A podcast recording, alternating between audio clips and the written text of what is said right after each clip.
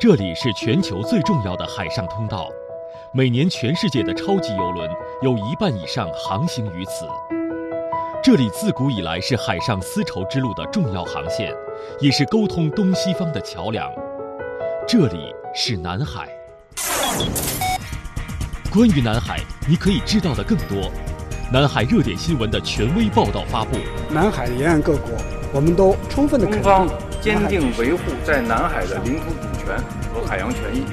一周南海大事件的全面回顾盘点。特别让外界关注的是，历经四年谈判的新加坡总理李显龙抵达北京，开启了对中国为期三天的正式南海热点事件背后的深度访谈解读。在南海问题上取得了突破，就南海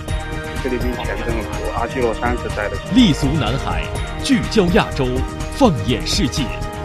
南海周刊。一本有声的南海新闻读物，用声音感知南海。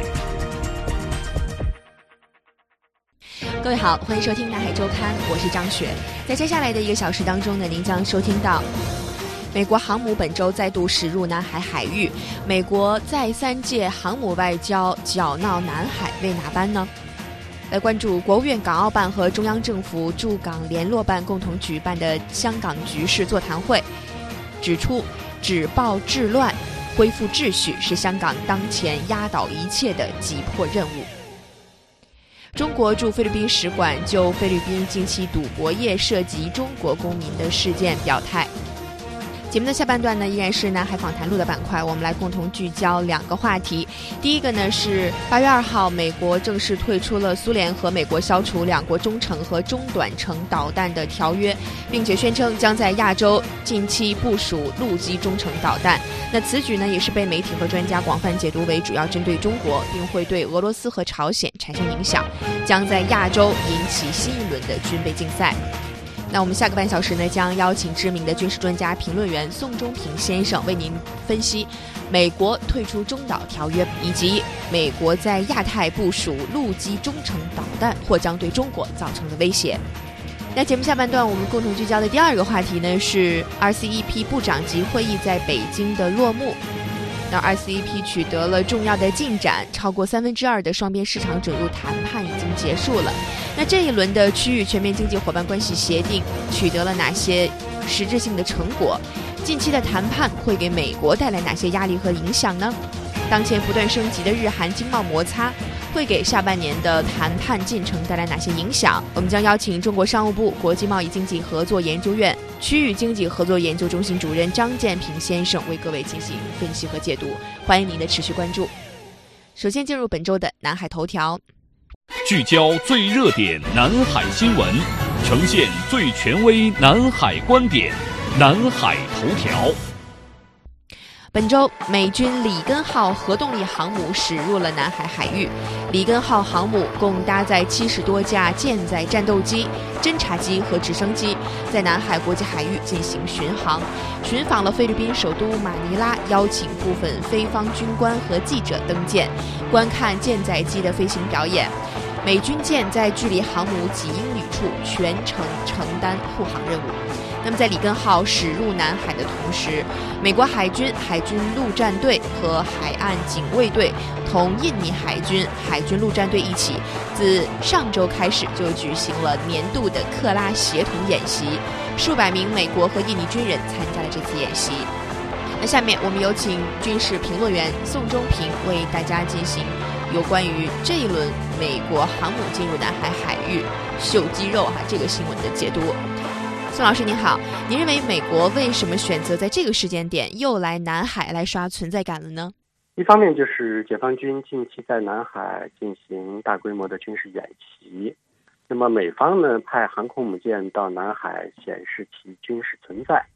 那么美国总是拿自由航行、自由飞跃作为自己在南海不断炫耀武力的一个主要借口，而且也不断的在给南海周边的某些国家。来提供所谓的撑腰保护，那么就是以此来团结这些国家来对抗中国大陆。那么从中国的角度来讲的话，我们在南海有自身的利益诉求，而且这些利益诉求不危害其他国家。那么中国在南海拥有的主权，这是历史性的，而且也是具有法理依据。所以，美国恰恰是通过自由航行、自由飞跃来挑战中国在南海的历史性的诉求，包括我们的主权和领土。这是美国所希望实现的目标，就是以此来牵制中国大陆的发展。所以，不管是现在还是未来，美国都会继续采取这种步调，不断的去挑衅中国的主权，尤其是在南沙的利益。我觉得这个是最主要的。嗯，呃，我们看到，其实近期呢，中国和东盟多国正在积极的推进，呃，在经济领域，我们在谈 RCEP，那么在南海行为准则文本也完成了一读，其实都完成了一些实质性的一些进展和突破哈。但是为什么一边跟中国在积极的推进这些区域稳定的这些行动，但另一边呢，我们又看到菲律宾和印尼还是没有停止与美国的这些军事的动作。您如何看待近几年美国和菲律宾，包括美国和印尼这几年他们的军事合作背后，您觉得东盟国家他们这样做背后有哪些原因呢？实际上，在东盟国家里面，有一些国家确实是希望借助于美国的军事能力，包括政治影响力，来对中国进行钳制。你所提到的，包括印尼、包括菲律宾，还有越南，这些国家实际上都是在南海在打美国牌。只是说打的牌多少不一样。那么从菲律宾的角度来讲的话，现在对美国的依靠力相对来说有一些降低，就在于杜特尔特上台之后的话，也在强调南海能够和中国和平共处，包括也希望和中国搁置争议，共同开发。你看，双方在渔业问题上基本上有了共识，而且在联合开发，比如石油、天然气等等这些。海洋的资源上也有一些共识，这实际上是一个很好的迹象，也非常有利于双方在南海各方行为准则的问题上尽快达成共识。不仅是在框架性协议上有一定的进展，更需要在一些细节问题上要敲定。但实际上，我们知道现在问题最大的就在于另外一个国家，就是越南。越南实际上在南海对领土、领海的诉求要求比较多。不仅仅是南沙群岛，包括中国的西沙群岛，越南也是在图谋。所以这些干扰因素恰恰制约了南海各方行为准则的达成，包括一些细节的敲定。